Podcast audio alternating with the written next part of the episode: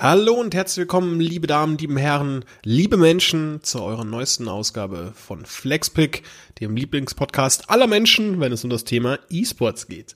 Mein Name ist Florian Merz und ich habe heute ein Thema, über das ich unbedingt mit euch reden möchte. Und zwar sind es die Worlds in League of Legends. Ja, ich weiß, der eine oder andere Zuhörer mag jetzt denken, hey, was, schon wieder League of Legends? Ja, aber es ist ja eines der größten Turniere, die jetzt dann schon bald anstehen und da möchte ich unbedingt drüber sprechen, denn als ausgewiesener League of Legends Aficionado ist das ein Thema, das mir sehr, sehr, sehr, sehr stark am Herzen liegt. Und mit dem National Gauntlet der LCK, also sprich dem letzten Turnier, Ausscheidungsturnier in Korea, sind ja auch alle Plätze für die Worlds jetzt vergeben worden.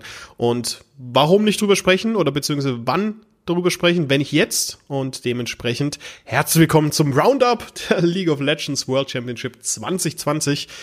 Ein, ähm, ja, wie sagt man denn das Ganze? Doch sehr interessanten Jahr, denn es stand ja sehr lange auf der Kippe, ob die Worlds überhaupt stattfinden werden. Das hat den einen ganz großen, dicken, fetten Grund, den wir ja alle kennen. Das große C, also sprich die Corona-Pandemie, hat auch die Weltmeisterschaften League of Legends bedroht. Der Gedanke kommt nicht von ungefähr, denn bereits das MSI, also sprich die kleine Weltmeisterschaft, das Mid-Season Invitational, das einmal zwischen dem Spring Split und dem Summer Split, der Hin- und Rückrunde stattfindet, wurde ja schon von Riot Games abgesagt, beziehungsweise es wurde entschieden, das Ganze nicht stattfinden zu lassen. Das ist irgendwie auf der einen Seite praktisch, denn so ist G2 Esports nach wie vor amtierender Meister. Auf der anderen Seite aber auch ja, ist uns sozusagen ein großes internationales Turnier genommen worden, das auch als Gradmesser für den Summer Split oder auch für die Weltmeisterschaft hätte dienen können. Nichtsdestotrotz wird jetzt in Shanghai, wie geplant, die Weltmeisterschaft stattfinden, aber mit einem großen Unterschied unter Ausschluss der Öffentlichkeit. Das heißt im Endeffekt keine Presse vor Ort oder beziehungsweise wahrscheinlich nur sehr selektierte Presse vor Ort, ähm, keine Zuschauer in den Hallen. Das Ganze wird zu einem Bubble-Event umfunktioniert. Was heißt das? Im Endeffekt funktionieren die Worlds 2020 so, wie es die NBA aktuell tut. Denn dort ist es ja auch so, dass alle Spieler beziehungsweise alle Teams sich an einem Ort getroffen haben oder treffen und dann diese für gewissen Zeitraum in Quarantäne gehen, also sprich zwei Wochen, und dann können sie gegeneinander spielen und dann, wenn sie fertig sind, gehen sie wieder in Quarantäne, um zwei Wochen sich sozusagen einzurichten häuslich. Und bei League of Legends ist genauso. Die ganzen Teams, die jetzt für die Worlds festgestanden haben, abgesehen von Gen G, die ja jetzt erst einmal noch gegen T1 im National Gauntlet in der LCK, also sprich in Korea, ihren letzten Platz ausspielen mussten. Sind alle Teams bereits nach China gereist und befinden sich dort im Endeffekt jetzt zwei Wochen in Quarantäne. Klingt ein bisschen komisch, aber natürlich der Sicherheit wegen ergibt es durchaus Sinn. Weil man weiß ja nie, ob sich jemand irgendwie im Flughafen, im Flugzeug irgendwo ansteckt, etc. etc. Und da ergibt es dann durchaus Sinn, sich einfach, ja, sicherheitshalber in Quarantäne zu begeben. Genau, aber welche Teams treten denn überhaupt an? Ja, also wir haben natürlich die einzelnen Regionen. Wir haben äh, die LCK, die LPL, die LEC vor allem, die LCS, etc. etc. Und ich gehe jetzt einfach mal die ganzen Listen durch. Denn es sind einige große, namhafte Teams, einige Überraschungen, was mich persönlich auch ein bisschen traurig gemacht hat, jetzt was das ganze National Gauntlet in, ähm, der LCK angeht. Aber mein, das ist ja, ist, ist jetzt nicht ganz so schlimm. Wird halt T1 nächstes Jahr wieder angreifen. Hoffentlich. So. Also wir haben auf jeden Fall aus China, der LPL, haben wir vier Teams. Das ist äh, zu einem Top Esports als Champion, JD Gaming und Sunning. Oder Sunning. Und aus der LEC, sprich Europa, haben wir G2 Esports, Fnatic und Rogue. Man mag zwar gerade jetzt anmerken, hey, da fehlt doch noch ein Team. Ja, aber diese sind in der Playing Stage und die kommt danach. Genau. Aus Korea haben wir Damwon Gaming, eigentlich das Team, was aktuell als der Favorit auf den Titel gilt. 16 Spiele gewonnen, zwei Spiele nur abgegeben und am Ende dann fast souverän durch die Playoffs durchmarschiert. Also die Augen werden schon definitiv dieses Jahr nach Korea gehen und äh, nach Damwon folgt auch Dragon X, das sozusagen äh, mit dem Championship Point sich qualifiziert hat und danach folgt Gen G das ja leider, zumindest aus meiner persönlichen Sicht, T1 aus dem Turnier gekegelt hat. Das Team um Superstar Faker hatte sowieso immer so ein bisschen mit ein paar Problemen zu strugglen. Faker wurde selbst ja einige Zeit gebencht, also sprich der beste und erfolgreichste Spieler aller Zeiten, hat nicht zu seiner alten Form gefunden und wurde auf die Bank gesetzt und durch Closer, einem jungen, aufschriebenen, technischen und vor allem taktisch sehr visierten Nachwuchsspieler, aber trotzdem hat es nicht ganz so wirklich geholfen und ja genau und ähm, National Gauntlet trat dann T1 mit Faker zunächst gegen Africa Freaks an, konnte das Team 3 zu 1 besiegen und dann ging es zu den Finals gegen Gen G und das war eine sehr, sehr, sehr, sehr, sehr einseitige Geschichte. Also T1, man hat gemerkt, sie wollen es, sie haben es versucht, sie haben einige coole Spielzüge gemacht, Spiel 1, 2, 3 immer wieder rangekommen, aber Gen G hat am Ende einfach die Oberhand behalten und dann auch konsequent das Ding 13-0 gewonnen und darf jetzt auch entsprechend bei der Weltmeisterschaft dabei sein. Aus den USA hingegen ist ein alter Bekannter endlich mal wieder am Start. Team Solo mit, TSM ist als Summer Champion qualifiziert. Danach haben wir FlyQuest mit dem deutschen Spieler Tristan Power of Evil Schrage, der sehr, sehr, sehr lange nicht bei den Worlds vertreten war. Ich glaube, zuletzt dürfte es mit Misfits gewesen sein, in einem sehr, sehr denkwürdigen Match gegen SKT damals noch. Äh, alle fünf Spiele erzwungen, leider verloren, aber trotzdem richtig starke Leistung, mit der keiner gerechnet hatte. Und dann haben wir aus der PCS haben wir Machi Esports.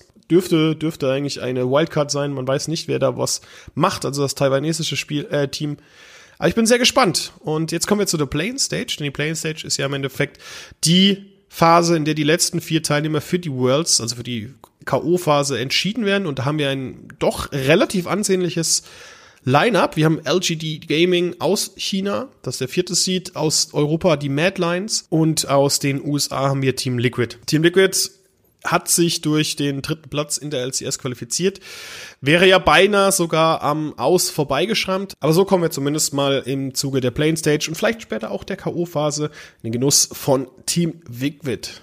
Dann haben wir aus der PCS den Second Seed und das ist ein sehr interessantes Team. Das ist PSG Talon eine Kooperation zwischen einer E-Sports-Organisation außer PCS und dem französischen Vorzeigefußballverein, wenn man das so nennen möchte. Bin da auch mal sehr, sehr gespannt, wie das funktionieren wird bei denen.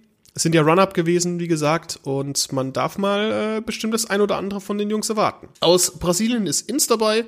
Aus CIS haben sich die Unicorns of Love die russische Fraktion sozusagen für das Turnier qualifiziert. Dann haben wir aus Japan V-Sports, äh, also V-Free Sports. Aus äh, Lat Lateinamerika haben wir Rainbow Seven. Aus Ozeanien haben wir Legacy Esports. Und aus der Türkei haben wir Papara Supermassive. Ja, leider fehlen hier zwei Teams, denn die vietnamesischen Mannschaften haben sich zwar qualifiziert, werden auch offiziell zugelassen, haben sich aber selbst dazu entschieden, hey, wir würden ja gerne, also Team Flash und GAM Esports, wir würden ja gerne, aber das Problem ist, die Handhabe der Regierung, wenn es um das Thema Coronavirus geht, ist so krass, dass wenn sie einreisen würden nach China, Angst hätten, nicht wieder zurück ins Land gelassen zu werden. Es ist super bitter, weil als Team in League of Legends spielst du das ganze Jahr, um an der Weltmeisterschaft teilzunehmen und jetzt versaut dir halt ein Coronavirus die Teilnahme. Es ist natürlich absolut verständlich, dass Flash und äh, Gum einfach nicht dran teilnehmen. Es wäre nur schön gewesen, die Jungs zu sehen, weil, ey, je mehr Teams, desto besser. Auch vor allem, was bei so einem Event, bei dem es halt auch viel um Nervenstärke geht und viel um Durchhaltevermögen, gerade in Zeiten von Corona auch solche Teams, solche Wildcards durchaus für die eine oder andere Überraschung oder wie man so schön sagt, einen Upset sorgen hätten können. Ja, also, das sind sozusagen die Teams, die hier bei den Worlds teilnehmen. Das große Finale wird im Pudong Football Stadium äh, stattfinden. Das Ganze fast durch 31.765 Zuschauer. Problem ist nur, dieses Jahr wird das wahrscheinlich nicht der Fall sein. Ähm, wo die Plane Stage, Group Stage und Semifinals stattfinden werden, ist bislang nicht bekannt. Aber man darf auf jeden Fall davon ausgehen, dass es trotz der Bubble-Situation oder auch der Situation, dass die Teams sehr, sehr lange alleine auf einem Haufen sitzen werden, ein spannendes Turnier geben wird vor allem dadurch, dass wir mit Jone und Lilia verschiedene neue Champions bekommen haben. dass die Sache ist halt nur, dass der Patch 1019, also sprich der Worlds Patch, es gibt ja immer, wenn man zu einer Weltmeisterschaft fährt, im Vorfeld gibt's ein League of Legends Patch, das sozusagen der Patch sein wird, auf dem die Weltmeisterschaft ausgetragen wird. Und im Falle von League of Legends ist es 1019 und das Interessante daran ist, dass neue Champions wie Samira, die jetzt demnächst erst mit veröffentlicht wird, und Jone, der erst jüngst veröffentlicht wird, nicht zur Wahl stehen. Das ist für mich persönlich, finde ich, ein bisschen schade, weil ich hätte es halt gerne gesehen, wenn man zum Beispiel wirklich in der Midlane dann so ein Duell hätte zwischen Yasuo, also dem Bruder von, also laut Lore, der Bruder von Jone, oder Jone halt mit Yasuo und, auch, und Samira. Vor allem weil Samira ja ein Champion ist, der durch ihre Fähigkeiten sehr stark auf diese stylish Action aufbaut. Also sprich, ihre Fähigkeiten werden besser, je mehr Kombos man ausführt. Das ist eigentlich auch eine sehr interessante Ausgangssituation, wie der Champion gestaltet ist, denn so eine Art, hey, umso mehr Angriffe du machst, umso mehr Fähigkeiten du einsetzt, umso besser du sie triffst, desto höher wird meine ähm, Kombo-Leiste. Und wenn die Kombo-Leiste voll ist, dann kann ich auch meine Ulti einsetzen. Dementsprechend bin ich da sehr, sehr, sehr, sehr gespannt. Sie liegt zwar schon auf dem PB, also sprich dem Testserver, aber da bin ich noch nicht dazu gekommen, mir die anzuschauen. Aber ich bin guter Dinge, weil sie ist ein AD Carry, ich persönlich bin ein AD Carry und das macht dann durchaus Spaß, neue AD Carries zu spielen. Genau, das war so im Endeffekt aber der kleine Roundup zu den Worlds 2020. Beginn ist der 25. September, also sprich von heute aus gesehen. Was haben wir denn heute? Ähm, müssen wir ganz kurz gucken. Ja, vom 11. September aus ähm, sind es nur noch 14 Tage bis zu der größten Veranstaltung in Sachen League of Legends. Schreibt mir doch ganz gerne auf Twitter, welches Team eurer Meinung nach das Ding gewinnt, welches Team relativ früh rausfliegt, welche Upsets wir erleben werden und, und, und. Da kann ja einiges passieren. Den Namen bzw. die Twitter-Verlinkung habe ich euch in die Beschreibung reingepackt. Genau, das war eigentlich im Endeffekt der große Roundup zu League of Legends, der World Championship 2020 in Shanghai, China.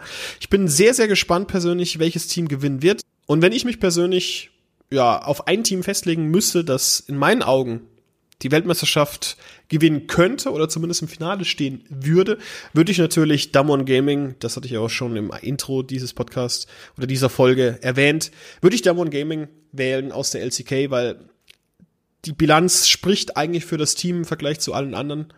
Mm, Top Esports aus China ist auch ziemlich stark. JD Gaming.